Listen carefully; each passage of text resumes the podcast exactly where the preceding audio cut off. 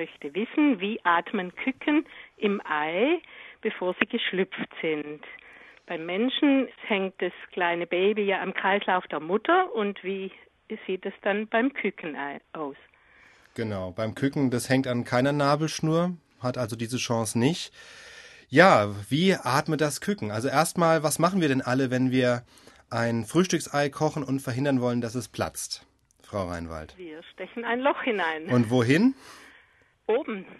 Oben heißt an welche Seite? An die stumpfe Seite. An die ja. stumpfe Seite, ist richtig. Warum machen wir das? Weil dort eine Luftblase, Luftblase. ist. Genau. Und diese Luftblase kann sich ausdehnen, wenn sie erhitzt wird und dann droht sie eben zu platzen. Und genau diese Luftblase ist es auch, die dem Küken als Luftreservoir dient. Also da atmet es. Das klingt erstmal seltsam. Das bisschen Luft da in dieser kleinen Blase, reicht das, um so ein Küken drei Wochen lang, bis es schlüpft, Ja.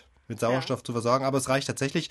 Denn hinzu kommt noch, dass die Eierschale selber luftdurchlässig ist. Ah, ja. In so einer Eierschale, nehmen wir jetzt das normale Hühnerei, da sind 10.000 Poren drin. Das heißt, da ist ein ständiger Luftaustausch, da kommt Sauerstoff ins Ei und somit auch in die Luftblase. Das heißt, das Küken hat da, auf diese Weise wird versorgt mit Luft.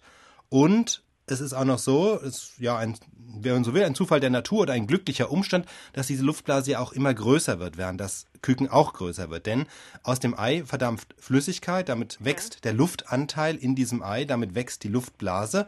Und damit hat auch das Küken mit der Zeit immer mehr Luft, sozusagen ein immer größeres Reservoir, aus dem es schöpfen kann. Aber es wird auch immer enger in diesem Ei.